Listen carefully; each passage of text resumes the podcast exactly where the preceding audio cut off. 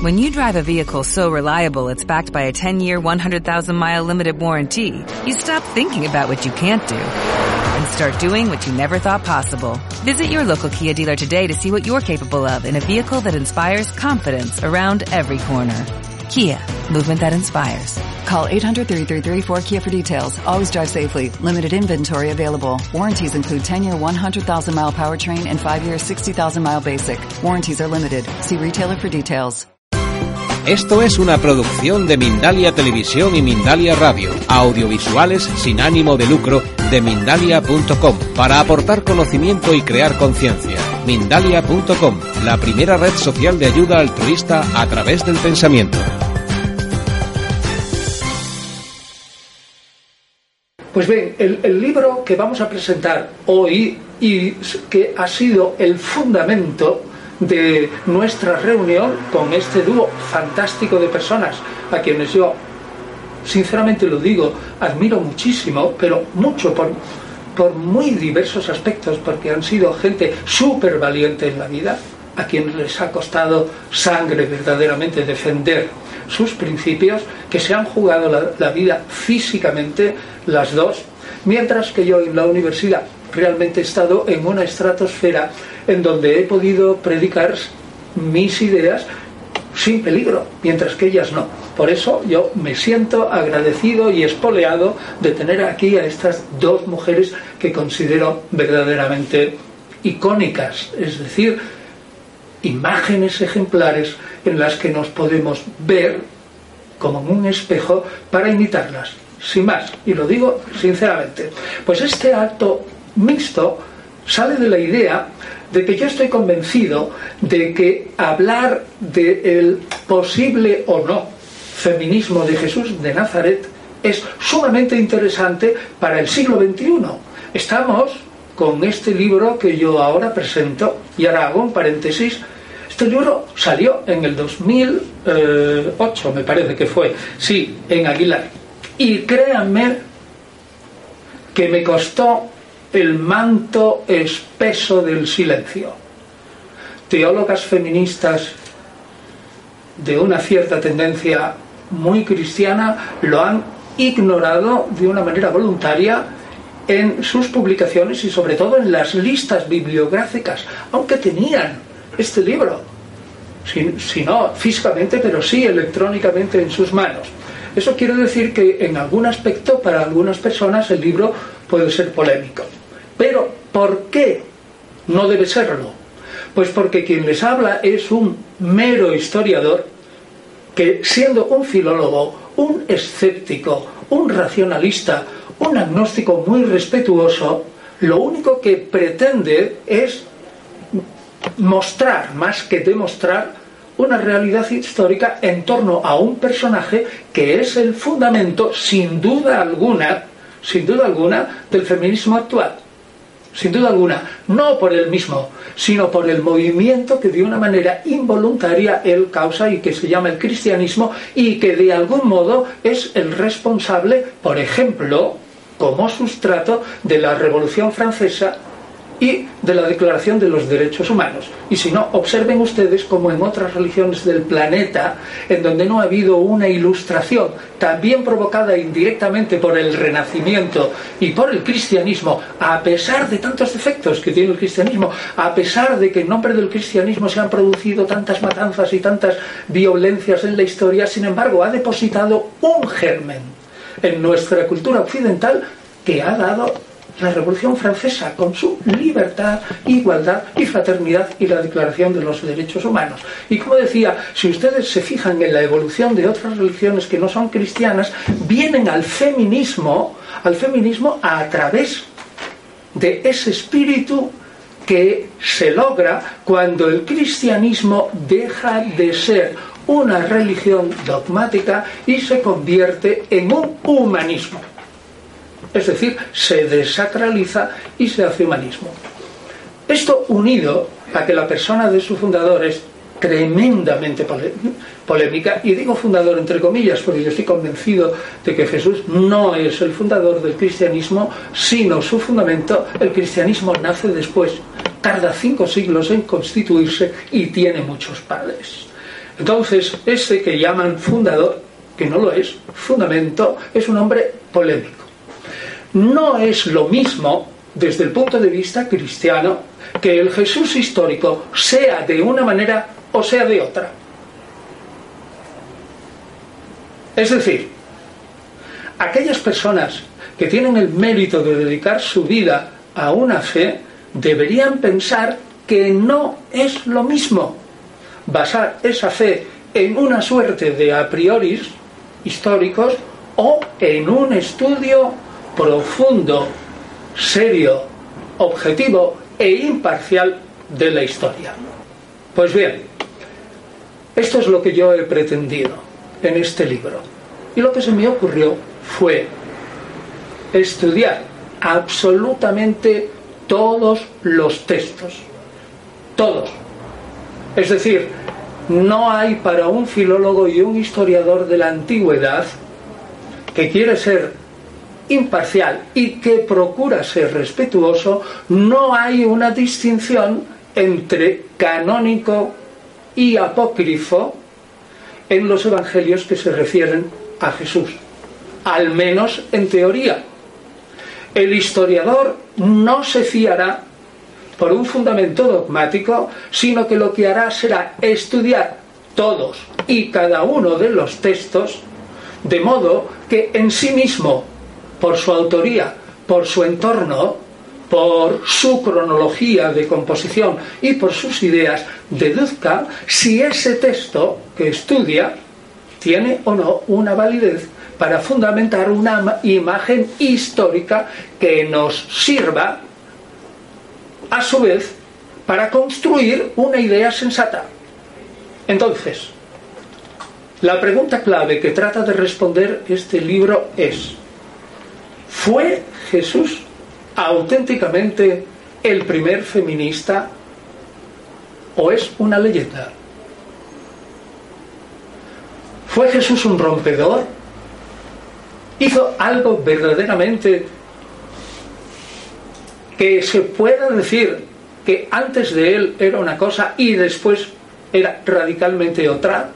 ¿Se manifestó de algún modo respecto al estatus social, no solamente espiritual, social, que es lo que importa de las mujeres en el Israel del siglo I. Eso es lo que ha gobernado el libro.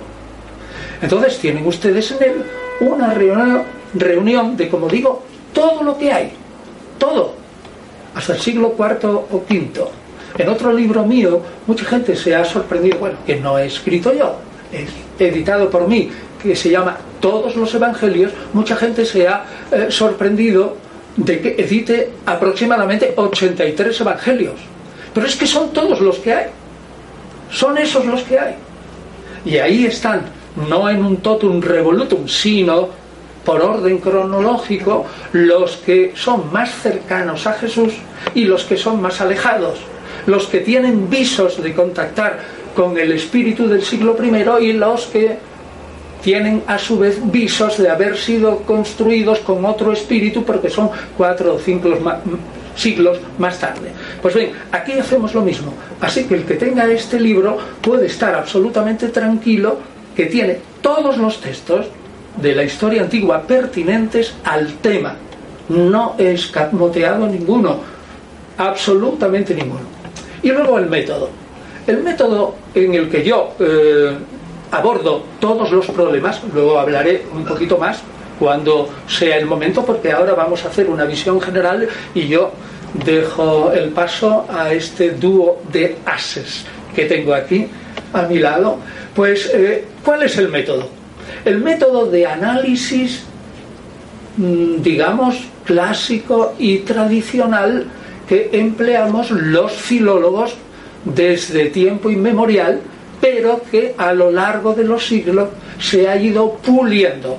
A saber, nos enfrentamos a los textos previamente con un conocimiento de los siglos en los que fueron compuestos y, si es posible, en los evangelios, prácticamente no de los autores.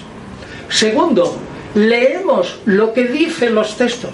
Fíjense qué cosa más importante, es el método de la abuela. Decir, este texto dice esto. Tercero, afirmamos que no dice cada uno de los textos. Fíjense qué cosa más sencilla. ¿Qué dice y qué no dice? Y cuarto, si dice algo de alguna manera, ¿cómo puede interpretarse tal como lo entendían, ojo a esto, tal como lo entendían aquellos lectores a quienes iba destinada la obra en el momento en que apareció. Esto es importante.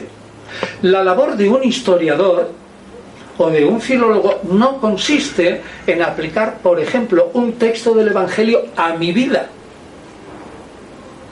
en aplicarlo a mi vida espiritual, o no, consiste simplemente en entenderlo. Y la transmisión en algún momento puede ser, ojo, aquí aparentemente dice esto, pero leyéndolo con el vocabulario y la mentalidad de la época, la mejor manera de entenderlo en el siglo XXI es esta otra frase. Pero nada más. Repito, lo que debe hacer un historiador honesto es poner a las gentes en contacto con el genio del autor, tal como si fuera un lector de aquel momento, cinco años, un año eh, después que salió el libro. Así que tienen ustedes aquí, en mi opinión, un sistema filológico que coge el texto, analiza, como digo, qué dice, qué no dice, lo sitúa en la vida de Jesús y luego manifiesta, bueno, pues lo que dice este texto en conjunto es esta imagen de Jesús. Eh, alguien se puede aterrorizar y decir, bueno, pues entonces estamos ante un libro universitario que no voy a entender una sola palabra. No es así, se lo aseguro. Ustedes me están entendiendo a mí ahora. Yo intento ser en mi escritura absolutamente tan claro y ordenado como le estoy hablando a ustedes. Uno, dos, tres y cuatro. Y si hay que subdividir A, B, C y D. En cada capítulo se recogen las conclusiones y al final se cogen las conclusiones, se ponen unas detrás de otra de una manera armónica y se hace una imagen que nos representa a Jesús en su trato con las mujeres. Y al mismo tiempo caen ustedes en la cuenta cómo no es tan difícil, si vamos con sentido común, abordar en lo sustancial textos que están apartados de nosotros 15, 16, 18 o 19 siglos. Así que aquí está en este libro, eh, insisto, todo aquello que honestamente se puede saber del feminismo primitivo. No trato de Pablo, que sería el inmediato escalón. Eso lo he tratado en un apéndice de un libro que saldrá en la misma editorial el año que viene, supongo que en torno a marzo o abril, no lo sé pero sí que trato de esa figura fundamental. Luego, si hay alguna ocasión, desarrollaré un poco más el contenido y qué es lo que yo ofrezco como respuesta posible al lector en cada uno de los apartados del libro. Ya lo veremos. De tal modo que, como he hecho siempre, en cada uno de mis libros es el lector el que tiene la última palabra. Es decir, no intento... Claro que presento lo mío con pasión y vehemencia, pero racionalmente de tal modo que el lector no se sienta eh, comprimido y que diga, bueno, pues muy bien, tengo una cierta libertad porque este individuo me ha ofrecido los medios para utilizar mi libertad. Así que esto es Jesús en las mujeres. Bueno, realmente yo estoy aquí de relleno, ¿eh? no crean que, que tengo ningún protagonismo en esta mesa. He venido a acompañar a mis amigos Piñero y Nazanín y la verdad es que no sé cómo enlazar, Antonio, tu discurso, tu análisis que nos has privado del contenido del libro. Así, ¿eh? reconócelo. Lo dejo en sus, en claro, con lo cual vamos a tener que volver a preguntártelo y como enlazar con lo que a mí me ha adjudicado Victoria, que como que se trata del feminismo actual, ¿no? Sí. Bueno. Eh, yo creo que hablar hoy, en esta tarde que presentamos el libro de Piñero, de todo lo que está pasando en el feminismo actual, pues sería no, no, no pongas esa cara, no hagas esos gestos, que no, no puede ser. Lo cierto es que, mm, por lo menos, me agrada mucho que el tema del feminismo llegue hasta los estudios filológicos, históricos y teológicos. Y esto mm, es una de las partes del éxito que hemos tenido en la lucha feminista. No cabe duda de que las mujeres en España, por lo menos, lo hemos ganado todo. Yo esto es algo que repito a menudo porque cuando escribí uno de los libros, eh, Las jóvenes españolas, tenía un subtítulo que puso la editorial que era ¿Qué han ganado o perdido las hijas respecto a sus madres? Y siempre repetía, no han perdido nada, porque solo tenían que perder sus cadenas. Desde el momento en que termina, bueno, de que se muere el, dictador, porque no termina la dictadura con su muerte, desde ese momento hasta el actual iban a cumplirse pronto 40 años, vamos a igualar el tiempo de su mandato, hemos tenido que reconquistar los derechos civiles, sociales, económicos, políticos, culturales que nos había privado la dictadura. Y en cuanto a la formulación teórica de esos derechos, evidentemente lo hemos conseguido. No se puede hoy dictar una ley en la que se establezca discriminación contra la mujer, porque eso está mm, ya sancionado por el artículo 14 de nuestra Constitución. Otra cosa es que en la realidad nuestras mujeres puedan presumir de tener las mismas oportunidades, los mismos beneficios que tienen los varones de su misma clase social. Porque yo querría recordar que de todas maneras nuestra sociedad sigue dividida en clases.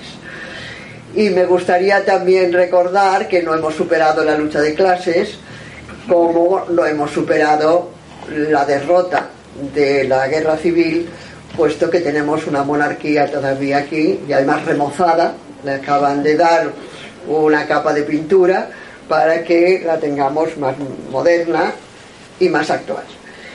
Pero cuando a veces se piensa en los avances y en las reivindicaciones que tenemos todavía por cumplir, recuerdo que el testamento sufragista, excepto en la consecución del voto, está todavía por, mm, por declarar y por ratificar.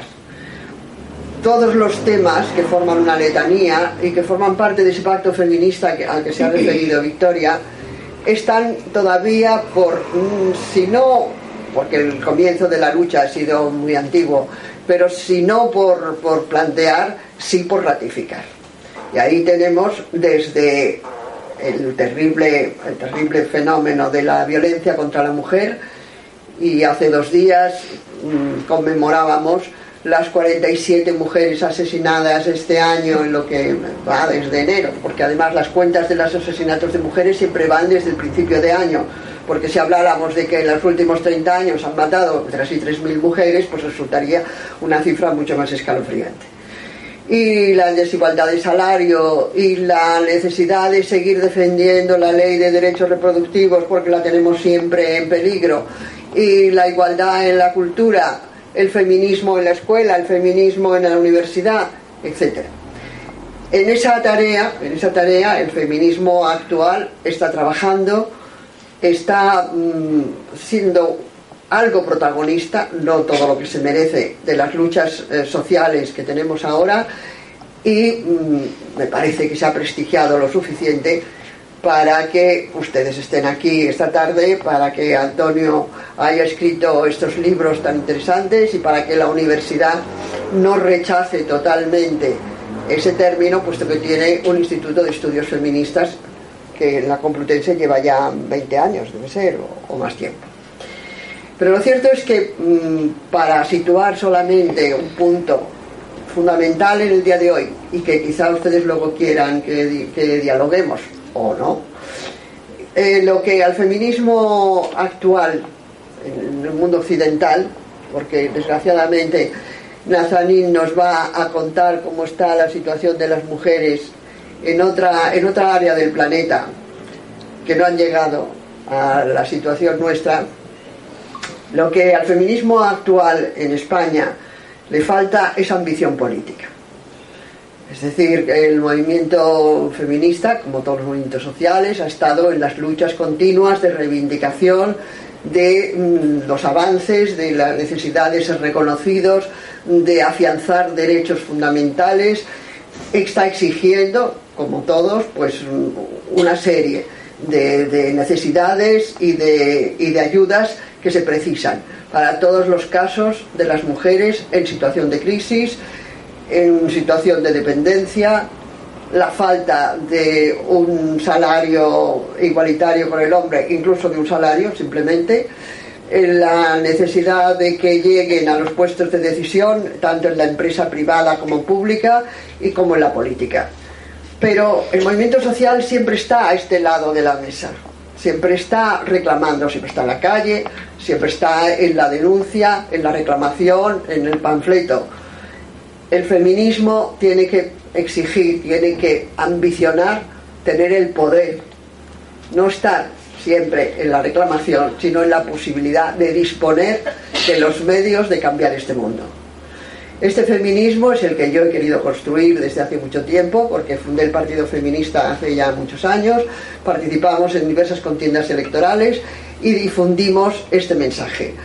Es posible que las mujeres como clase se constituyan en partidos políticos, que tengan un programa propio, que tengan un objetivo concreto, que sepan que si no conquistan la parte del poder que les corresponde, va a ser muy difícil cambiar este mundo, que es tan difícil y que tiene tantos problemas por, delante. Yo siempre concluyo recordando que Rosa Luxemburgo en los años 20 nos planteó que el dilema de la humanidad era escoger entre socialismo o barbarie. Ya sabemos que el mundo escogió la barbarie. Cien años después, el mundo sigue en amplias zonas sometido a guerras y a brunas y a terribles desastres y el dilema es el de, el de escoger entre feminismo o barbarie. Y yo desearía que todos, hombres y mujeres, escogieran el feminismo. Muchas gracias. Em, lo que me toca hablar pues es eh, dramático. Lo que hemos escuchado es... Eh, más bien por conocimiento, ¿no? Es desde el conocimiento luchar por mejorar. Yo aquí estoy para denunciar, porque denunciar además las guerras, que es lo peor que puede suceder a un ser humano, que es peor que la dictadura, que es la suma de todas las desgracias que el ser humano ha inventado. Y voy a hablar, eh, voy a denunciar de las guerras no las que han ocurrido y todavía sufrimos las consecuencias, como las guerras de Irak, Afganistán, en Sudán, bueno, toda esta zona, ¿no? Sino la guerra que está ocurriendo ahora y nos la están ocultando. La guerra que ha sido organizada desde hace varios años y Estados Unidos y sus 40 socios, porque han creado una coalición de 40 países y están bombardeando en este momento Siria y decían que el Estado Islámico bajo la lucha, bajo el pretexto de la lucha contra el terrorismo islámico, cuando estos terroristas ya se ha dicho, está confirmado, hay documentos, que están siendo financiados por Arabia Saudí, por Estados Unidos, por Turquía y Qatar, Qatar, el mismo Qatar que está en el corazón del Barça. Menos mal que aquí no hay catalano, sí.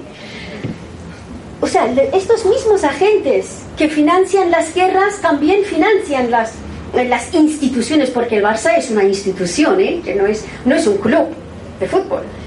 Pues estos han entrenado, están financiando, están entrenando a estos terroristas islámicos, terroristas que bajo la bandera del Islam están eh, creando esta barbarie, y luego los americanos van y bombardean Siria.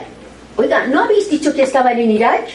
¿Y cómo es que estáis bombardeando Siria? Pues no, señores, han montado todo esto para tener el pretexto para que desde Irak, después de que obligaron al primer ministro iraquí a dimitir, porque estaba en contra de que el territorio iraquí fuese utilizado para atacar a Siria, a Nuri al-Maliki, le obligaron a dimitir hace tres semanas.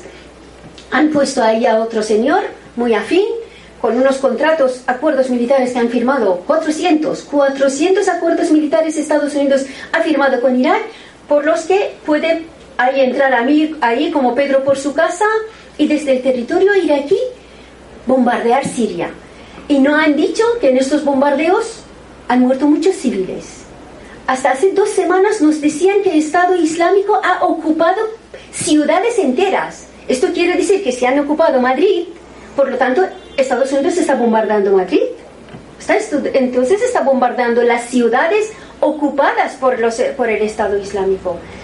Lo que ocurre es que no vemos imágenes. O sea, estamos ante otra guerra sin imágenes, ¿no? Es como la guerra de Mali. Mali tampoco, hemos invadido Mali, pero tampoco hay ni una sola imagen sobre la matanza de Mali. Yo he hecho unas secuencias de imágenes para ver las realidades antes de las guerras, de estas guerras civilizadoras, estas guerras que iban a terminar con el terrorismo de todos tipos, pero decían terrorismo islámico y la barbarie, para que veáis cómo era antes, cómo está ahora. ¿Sabéis qué país es este? Estas imágenes, ¿a qué país pertenecen? ¿Corresponden? Irak. Irak. No. Afganistán. Afganistán de los años 70. Sí, sí, o sea, las mujeres afganas no habían nacido con el burka, ni, los, había talibanes que lapidaran a las mujeres. ¿Cómo aparecieron los talibanes? ¿Y cómo impusieron el burka a las mujeres para que estos dos factores fuesen pretexto para invadir Afganistán? Afganistán es uno de los países más estratégicos del planeta, porque es vecino del el espacio exsoviético, vecino de China, de Irán, de la India y Pakistán. O sea, está en el corazón de Asia Central. El resto es historia, aparte de que tiene mucho petróleo y minerías, tiene oro, tiene diamantes, tiene de todo. Que han ido ahí a acabar con Bin Laden y al final Bin Laden dicen que estaba en Pakistán, no estaba en Afganistán. Pero ya está hecho. Estados Unidos ya está en Afganistán, ya tiene nueve bases militares firmadas, además, el contrato ya está firmada, y decenas de miles de efectivos, no bajo el nombre de las tropas, sino contratistas, empresarios, Blackwaters, toda esta gente están ahí de forma suboficial, siguen ocupando Afganistán porque no han invertido tanto dinero en la guerra de Afganistán para ahora marcharse, ¿no? Bien, vamos a la siguiente imagen. Este país es también Afganistán, Afganistán de los años 80. Afganistán bajo el régimen, bajo un régimen comunista. O sea, Afganistán fue un país socialista hasta, hasta el año 92, 90-92. O sea, hasta que se convirtió prácticamente en un sitio, en la, en la región del pulso entre las superpotencias. Después de la caída de la Unión Soviética, entonces, ¿por qué los americanos se quedaron en Afganistán ya que le derrotaron? Pues porque es vecino de China y lo que hemos dicho, por la ubicación estratégica y los recursos que tiene. Esta era la situación de las mujeres afganas, ¿eh? O sea, no, no era la situación actual que incluso, incluso la ONU, la ONU como es, ¿no? Incluso la ONU dice que la situación de las mujeres y también el pueblo en general se ha empeorado durante estos años de ocupación. Vamos a la siguiente imagen. Vale, una pregunta. ¿Sabéis a qué película pertenece la primera imagen? Todos la habéis visto. Una preciosa película, maravillosa, La vida es bella, de un padre eh, judío detenido con su hijo en un campo de concentración. Perfecto. ¿Habéis visto esta película? No, ¿Cómo que no? ¿No habéis visto esta película? Es que no hay ninguna película.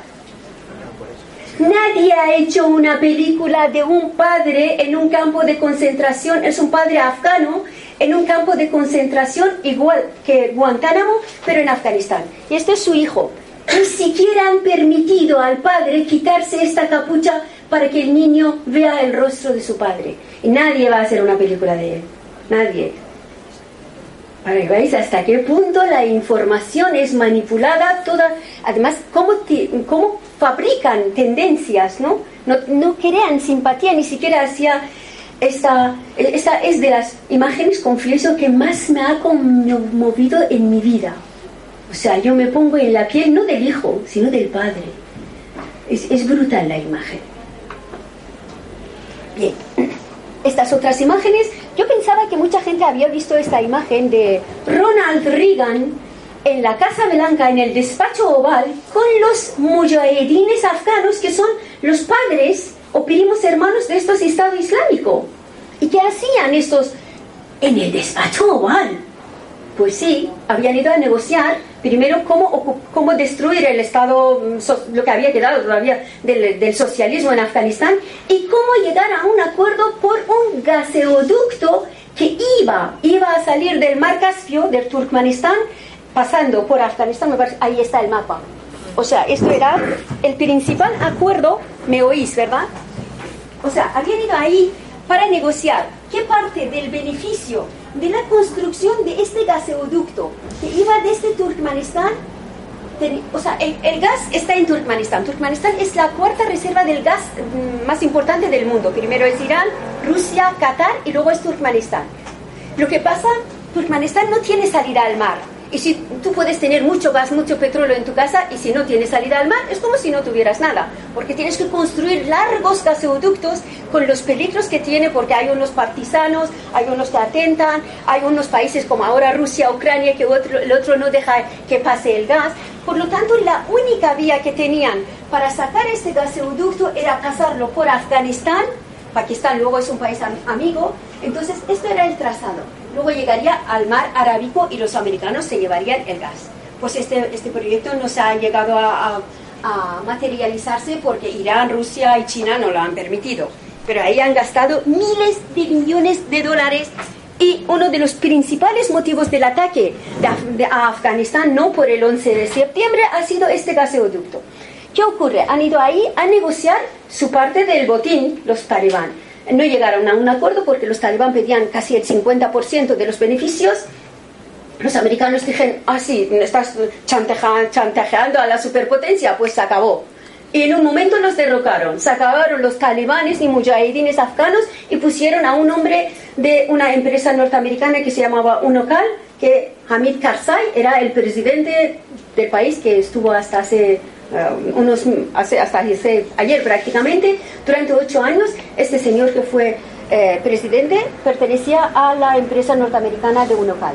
Al final esto no se ha construido porque, porque Estados Unidos no manda, no es el único que manda en la zona, ¿no? Hay otras fuerzas que neutralizan. ¿Qué sucede? Bajo este pretexto han destrozado a Afganistán, pero no solo esto, han convertido a Afganistán en el principal productor del opio del planeta el 98% según la ONU del, opio y la heroína que sale del opio que se fabrica, se compra, vende en el mundo nace en Afganistán. Nace en Afganistán no porque los talibanes son los mm, bandidos de drogas, no, porque hay unos laboratorios de, de altísima tecnología se controlan las empresas farmacéuticas, prácticamente recogen sus morfinas de ahí el negocio de la droga está vinculado directamente con el negocio de las armas, pero también hay otro negocio al, lado, que es negocio de las mujeres.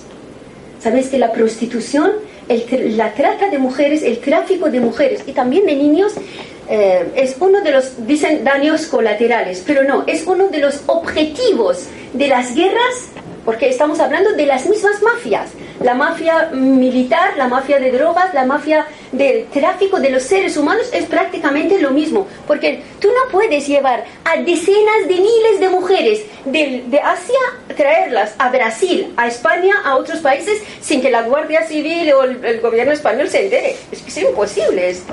Esto es un, nivel un negocio a nivel internacional y con la implicación directa de todos los poderes públicos, no de cuatro manzanas podridas, ¿eh? que nos entendamos. ¿eh? No estamos hablando de excepciones. Esto es una, un gran negocio. Aquí están las mujeres afganas en los años 80, armadas, estaban luchando contra los talibanes. Mirad, esta, en esta imagen es interesante. La señora que está en el medio se llamaba, porque murió hace dos semanas, dos o tres semanas, se llamaba la doctora Anahita Ratebzadeh que era ministra de Cultura del gobierno afgano en los años 70. 70, 80. 79 ya, a partir de... Luego tuvo que exiliarse, su hija fue asesinada por los talibán. Murió ahora en exilio. O sea, Afganistán tuvo una ministra en el poder cuando en España no había. Así. Por lo tanto, que no nos digan que vamos a llevar la democracia y civilización a Afganistán, ¿eh? Porque no, no lo que pasa, esto sí que lo han llevado. Esto de poner burka a las mujeres, llevar a los... Estos señores son pashtunes, ¿no? Llevar a poner burka a las mujeres y matarlas en las plazas públicas, lapidarlas a ellas, a, a, todos los sectores de la sociedad, no solo a las mujeres, a los homosexuales, a las minorías religiosas, a otras minorías Em, étnicas, estos dos bultos son dos mujeres asesinadas. Y esto cada día así. Lo que pasa, claro, ahora ya no sale en, las, en los medios de comunicación que están matando a las mujeres afganas, vamos a liberarlas. Ya no dicen porque ya, están, ya han ocupado Afganistán. Ya no hace falta. Ahora el peso está en Estado Islámico, que mira cómo matan a las mujeres, el, eh, cómo violan a las mujeres, cómo matan a los niños y tal. Vamos a liberar a Irak y a Siria. Otro montaje, lo mismo. Lo que pasa, los pueblos caemos una y otra vez en las mismas mentiras, las creemos, ¿no? Es brutal esto. Este es Afganistán. Ahí está el mapa de Asia Central, para que veáis que cuando decimos Estados Unidos, las tres importantes guerras que ha tenido las, las ha liberado en tres zonas estratégicas. En Yugoslavia, que es el corazón de, de Europa, en Irak, que es el corazón de Oriente Medio, y en Afganistán, que es el corazón de Asia Central. Y se ha quedado ahí. O sea, son los tres, tres posiciones importantísimas después de la caída de la Unión Soviética. Desde los tres, las tres posiciones controla prácticamente toda esta región. Esta que veis aquí, con el soldado americano vigilando el cultivo de opio. Esta se llaman, la flor se llama adormidera, que es la planta que, de la que nace eh, esto. Pero esta... Em, esta es una bomba, ¿no? Es de tantas bombas que caen ahí. Todavía Afganistán está siendo bombardeado, ¿eh? Pero ya no por las tropas, para que no se murieran las tropas, lo hacen con drones de estos aviones de control remoto. O sea, estás en tu despacho, en el Golfo Pérsico, en Qatar, en tu base militar y lanzas ahí unas bombas en Afganistán, en Pakistán, en Yemen. Cada día hay bombardeos. De tal manera que en Pakistán em, prácticamente no hay semanas que no haya protestas populares de la gente que mm, sus, sus, sus, casas se derrumban con las personas dentro por los aviones no tripulados. Bien, la guerra es la suma del terror, hambre, violación, tráfico de sexo. Y esta es la situación actual de la mujer y del pueblo afgano en general, pero de la mujer. Las mujeres, decenas de miles de mujeres afganas como viudas o como abandonadas, divorciadas, repudiadas, están en las calles mendigando. Pero mendigando, a ver, ¿qué, va, qué van a ¿quién va a pagarles algo, algo a cambio de qué? Pues se llevan a sus hijos para... Eso es muy normal. Llevan al hijo, da igual que sea niña o niño, a cambio de un plato de, de comida. Y se llevan a ella también. O sea, la prostitución forzosa, obviamente, pues todas las prostituciones son forzosas, pero eso violenta además. Es así, este niño con este soldado, vaya, esta, esta, imagen es de lo más normal en diferentes calles de Afganistán, no solo de Kabul, sino en otras zonas, en los pueblos de Afganistán. Es de los países que tienen mayor número de mutilados del mundo, después de Camboya, Laos, aquellos son de la guerra de Vietnam, pero esos son de las guerras actuales cantidad de bombas que Estados Unidos lanzó solo, solo los tres, las tres primeras semanas después del 11 de septiembre, ¿no? los bombardeos fuertes, dejaron a decenas de miles de personas ahí muertas. Hay organizaciones que están calculando sobre medio millón de muertos en, aquellos, en los primeros eh, meses, porque luego un herido en Afganistán, que no hay, ya no hay hospital, ya han destruido todo, se muere matemáticamente. Pero es además, es el primer país en es el primer país más contaminado, no, no hablemos de, la, de Fukushima, de Japón, es el primer país más contaminado con eh, uranio empobrecido, porque aquellas bombas que habéis visto están revestidas con uranio empobrecido y cuando entran en la Tierra se quedan ahí de generación a generación, para siempre. Por lo tanto, estamos ante la guerra de Afganistán, de Irak y de Yugoslavia, han sido guerras genocidas o sea, van en, las, en los genes, se quedan estos a través de la tierra, las plantas, los animales, el agua, el aire. Em, es brutal. Esto lo confesó un médico americano, un general americano, un médico que estuvo en Afganistán, que ah, tenían un aparato de estos que miden eh, el grado de la contaminación del aire y el agua de Afganistán. Y esa es su confirmación. Y ahí en un libro que tengo ahí que se llama 40 respuestas al conflicto de Oriente Próximo, todo esto citado por la prensa americana, no es de la prensa oriental. Todos estos datos son de ellos. Lo que pasa, también salen aquí. Lo que pasa, salen en la cuarta página, en la letra pequeña que nadie pueda verla. Estos son abusos sexuales a las mujeres afganas, igual que iraquíes, así. Ha sido brutal. Mirad, es, ha sido tal la violación y el abuso sexual a los niños, a las niñas y las mujeres afganas que el propio, la propia OTAN ha prohibido a sus soldados que en los momentos del recreo salgan a la calle. Tienen que estar en la base, porque ha sido un escándalo las violaciones que han hecho. Bueno, hemos conseguido algunas fotos de esto, hay pocas fotos, eh, hemos, conseguido, hemos censurado por la dignidad de estas personas, pero brutal. Es la, la punta de iceberg mm, lo que está ocurriendo en estos países y el silencio informativo.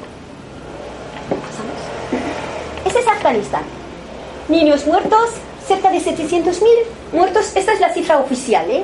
6 millones de mutilados, 8 millones de desplazados. En mi tierra, en Irán, los primeros meses del bombardeo, hasta, hasta hace poco que ya les están devolviendo, les están, eh, Irán está expulsando prácticamente a los refugiados afganos, pero hubo cerca de 3 millones de afganos en Irán, junto con otros 3 millones de iraquíes que también con los bombardeos de Estados Unidos entraron en Irán porque Irán está en el medio de ambos países. Hay cerca de 4 millones de afganos en Pakistán. O sea, y luego los desplazamientos internos. Toda esta gente ha perdido su hogar de una y otra manera, o su país, y difícilmente podrán volver. Estos son los niños los que van a construir el futuro de Afganistán. O sea, que tendremos un territorio, no tendremos un país, un Estado. Porque el objetivo de las guerras eh, es esto. Las guerras hacen para que estos países pierdan el Estado vertebrado, se destruya, y nunca más se construya nada que pueda encararse, enfrentarse al poder colonial. ¿no? Son, eh, son gobiernos débiles, controlados absolutamente, sobre todo a través de sus ejércitos. Pues estos son los efectos químicos de las bombas, de cantidad de bombas que han lanzado y siguen lanzando sobre Afganistán. Algunas fotos, no las he puesto las peores, ¿eh? pueden buscarlas en internet. Impresionante.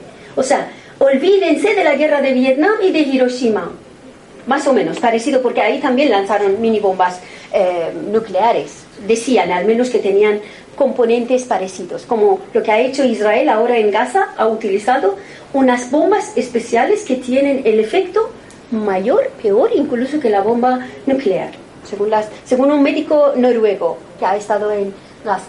Esto es Afganistán. Este es Afganistán. Hambre brutal. Y no estamos hablando de un país pobre, ¿eh? uno de los países más ricos que de la región, porque tiene gas, tiene petróleo, tiene mucha minería. ¿Conocéis a em, el, señor del oro, cómo se llama? JP Morgan, ¿sí? El banco que tiene un banco, ¿no? El banco JP Morgan. Yo tengo en mi página web una foto suya en Afganistán con estas flores que ponen, eh, aros de flores que ponen en Pakistán y Afganistán a los invitados este señor está con un vestido como de playa, como es fuera de vacaciones, al lado de una mina de oro de, Afganistán. Claro, podrá ir porque no hay ninguna población que pueda echarle de ahí. La población ya la ha dejado de esta manera. Y esta foto la he puesto porque es la que vemos en la televisión española. Y cuando algún ministro va a Afganistán, veremos estos niños bonitos que cantan, hay una escuela. Oiga, claro que es de cara, esto es brutal. Esto ya es indecente, ¿no? Comparando con la situación que hay en el resto del país. Y esta es la foto que, de las fotos más conmovedoras que he conseguido, no me lo podía creer. Cuando estaba buscando material sobre la trata de mujeres, la compraventa de mujeres, yo había oído una historia de un, em, de un voluntario de Cruz Roja, Cruz Roja no, eh, medio luna iraní, que trabajaba en Afganistán de voluntario. Entonces en su blog, hace tres o cuatro años, eh, leí que una mujer afgana había acudido a él, había huido de su casa y había contado su historia que había sido vendida y comprada tres o cuatro veces por sus maridos, por sus continuos maridos. Y en el medio había perdido a dos hijas pequeñas, o sea, lo más doloroso era él. Entonces pedía a este chico que por favor le ayudara a encontrar las niñas. Yo no me lo podía creer que existiera una cosa así. Ya hemos, ya, eh, yo, que he visto barbaridades y he conocido y he leído barbaridades. Pues esta foto es esta. O sea, esta es la compraventa. No son mujeres vírgenes, digamos, porque estas ya son entregadas, vendidas por sus padres a un hombre con buen precio. Estas son mujeres usadas y van en pack o sea, en paquete con las hijas, no con los hijos, porque los hijos se quedan con los padres, con los padres biológicos. Entonces el marido, después de que se cansa de ella, encontrará una niña eh, de una familia hambrienta, la podrá adquirir esta niña de 10 mm, años, deja a su mujer en, una, en un sitio alto, en una silla, y los hombres apuestan por ella pagan por ella 20 dólares, 30 dólares o su dinero rupia y lo pagan y va con las hijas. Y después de tres años, otro marido. El créeme, es la situación, o sea, no es que a veces, porque yo escucho en España que dicen, bueno, es su cultura, seguramente esta mujer ya no le dolerá tanto. ¿Cómo podéis decir esto? Que esta foto ya dice que esta mujer, a pesar de que lo ha visto en su familia, a pesar de que puede que haya, esta sea la segunda vez que sube a este sitio, esto es insoportable para cualquier ser humano. O sea, es alucinante esto, ¿no? Estas son, hay un término que se está utilizando en Afganistán que se llama las novias de droga. O sea, como hemos dicho que es el primer país en cultivo de opio, lo que han hecho este, las familias en vez de cultivar trigo, naranja, patatas, lechuga, les obligan las mafias a cultivar la de hormiguera, porque trafican con esto. Entonces todas esas familias de hambre lo que comen, comen, comen e inhalan es la droga. Es como la coca, ¿no? En Latinoamérica, más o menos. Pero eso es peor porque la droga, la morfina en esta zona siempre, ante la ausencia de médicos y medicamentos, la morfina siempre lo echaban al fuego, entonces creaba esta anestesia general. Pues ahora se lo comen. Se lo comen desde bebés pequeños porque las madres que no tienen comida para el bebé, le meten un poco de opio en la boca. El dolor de la muela, pues un poquito de tal. O sea, todo. Y así tienen toda la población, no solo drogada. Este fenómeno de, de las niñas de droga sucede, ¿por qué? Porque si tú has cultivado droga y ya tienes además una deuda con el traficante porque siempre te dejan, crean deudas para, que, mm, para crear lazos de dependencia, pues no puedes pagar tu deuda. Ah, pues no puedes, me llevo a tu hija. Pues estas niñas pequeñas son las novias de droga que son entregadas a los traficantes de droga. Es brutal esto. Estas son las, eh, es una trata normal. Esto ya estamos hablando de un tráfico normal, ya no tan dramático, que es casar a las niñas pequeñas. Niñas pequeñas que a partir de los 7, 8, 10 años son entregadas a familias o a hombres adinerados en las zonas pobres. La pobreza que ha creado la guerra, ha intensificado la guerra, ha hecho disparar eh, los matrimonios eh, de niñas. Se llaman niñas esposas. Estas son imágenes reales, ¿eh? Son niñas, de bodas, o sea, matrimonio, o sea, son novias. Es brutal esto. Sí. Bien, este es Pakistán. Como Estados Unidos no ha podido controlar Afganistán, está intentando controlar Pakistán por otros motivos que luego si queréis hablamos porque yo he escrito muchos artículos sobre Pakistán que es un país ignorado pero es uno de los países más importantes de la zona ¿vale? es un país que además ahora está en un estado absoluto de caos pues e, esta es la situación anterior de los bombardeos de Estados Unidos. Una valla, un valle precioso verde. Ese es después. Y eso es el rastro que ha dejado. Miles de personas muertas. Solo en, las, en los primeros tres meses del gobierno de Obama fueron desplazadas cerca de 4 millones de pakistaníes de la zona que ellos decían que era refugio de los eh, de los de, los, de Bin Laden, de Bin Laden, Bin Laden que había muerto en el 2001 luego lo encontraron, bueno, eso es otra cosa, ¿no? Matar a un fantasma. Pero esto ha sido el pretexto para entrar y controlar el Pakistán, que es el país de los generales que ellos se imponen. ¿Qué ha hecho Pakistán? Se ha dirigido a China, o sea, está ahora en este momento es aliado de China para que los Estados Unidos ahora bombardee más para que vuelva a tenerlo en su esfera. Este es Pakistán esta es, están, hay manifestaciones, esto es la huida de la gente del bombardeo del ejército, de los talibanes, de los americanos, o sea, la gente ya no tiene dónde ir. Y las manifestaciones, porque ahí en, Afganistán es curioso, hay un movimiento feminista muy poderoso. Y las mujeres son muy activas en Pakistán. Entonces, cada dos por tres organizan ellas mismas con pancartas y tal, piden que los ataques de drones se, se acaben. Eso es lo primero que piden, porque bombardean, claro, las zonas residenciales. Mira, este, este, es el mapa que he puesto. Eh, estos países que veis que son desde Afganistán, estos son, sí, eh, Obama, el presidente Obama desde su mandato, ¿verdad que le tenemos simpatía? ¿No, le, no tenemos este sentimiento contrario que con Bush? Pues ese señor, desde que está en el poder, ha bombardeado siete países. Eh, curiosamente todos musulmanes. ¿verdad? Digo curiosamente todos los musulmanes para la alegría de Israel. Porque, claro, cada país musulmán que cae es un punto en favor del gobierno israelí que pierde a un posible rival o a un enemigo. Toda esta zona ahora está en conflicto y los que se va a añadir, o sea, Arabia Saudí puede ser próximamente, Jordania, todos esos países, porque están cambiando no solo los regímenes de estos países, sino el mapa, el mapa geográfico. En este momento no hay frontera entre Siria e Irak. Ya es un territorio, o sea, eso es, lo que querían. Han acabado prácticamente con ambos estados, con ambos gobiernos, han creado como que se, ellos tienen una expresión, además, dicen em, escenario de operaciones. Oiga, son estados. No, pues eran estados, ya no lo son. ¿Vale? Este es Irak. Este es Irak.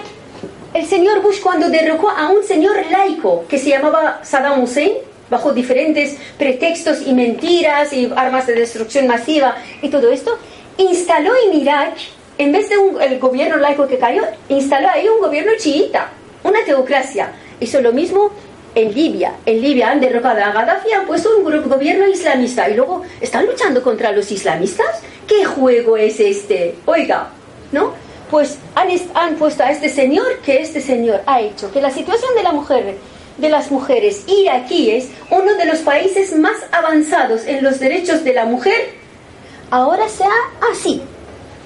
No, no solo así, ahora prácticamente está en el estado de guerra, ya no es por el problema del velo solamente, ahora es el problema de la matanza masiva por la aviación americana, por el propio ejército iraquí, por el Estado Islámico, por decenas de grupos armados que nacen como delincuentes comunes, que secuestran, que violan.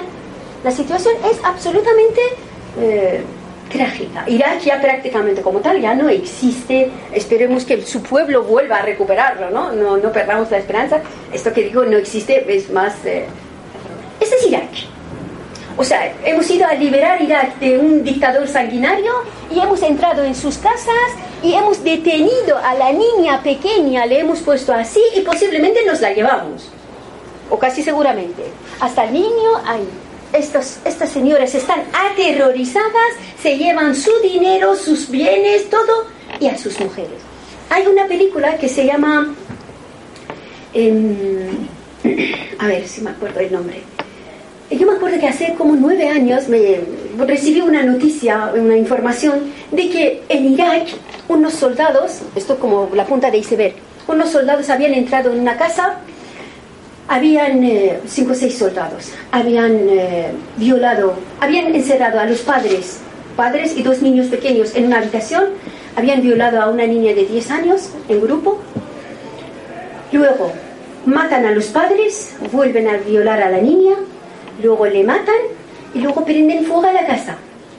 Yo recibí esa noticia y lo pasé a, a, una señora periodista que conocía, que me había hecho varias entrevistas, que se llama Montserrat Domínguez, ahora está en la radio, estaba antes en Telecinco.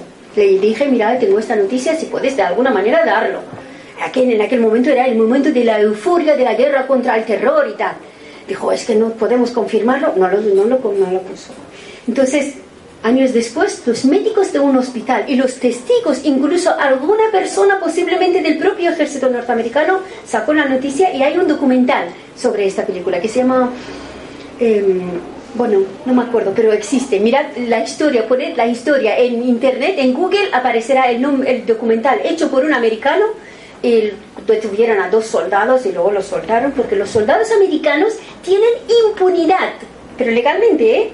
De hecho, Estados Unidos ha dicho a Irak que le va a ayudar contra el Estado Islámico si mantiene la impunidad de sus soldados. O sea, si cometen alguna barbarie, nadie podrá llevarles ante los tribunales. Estas son algunas imágenes censuradas por Bush y Obama de la violación colectiva a las mujeres iraquíes. Y he puesto las fotos más menos agresivas. ¿Y qué ocurre con esta? Pero no solo con esta, he puesto también la imagen de esta señora que es una soldada norteamericana en Irak. Ella, junto con otras 15 eh, mil, perdón, unas 15 mil 500 mujeres, más o menos soldadas que han estado dentro de las tropas norteamericanas en Irak, ellas, sus las compañeras, habían sido violadas por sus compañeros liberadores. Oiga, si estos violan a sus compañeras, ¿qué van a hacer con los que están, las que están ahí fuera? Entonces esa señora denunció. Bueno, ahora en este momento lo que ha sacado Obama adelante es que no haya ninguna mujer en las bases militares de Estados Unidos en Irak. Vale, fenomenal. Así acabamos con el problema. Pues que se abastezcan los soldados buenos, nuestros boys, dicen nuestros chicos, de las mujeres de la, de la región. ¿Y sabéis lo que hacen? Las bandas de tráfico de mujeres les llevan a los hombres acerca, estamos hablando de cuántos son los americanos que ahora están en Afganistán, en Irak, cerca de 55 mil norteamericanos, hombres, están en, Irak, en Irak.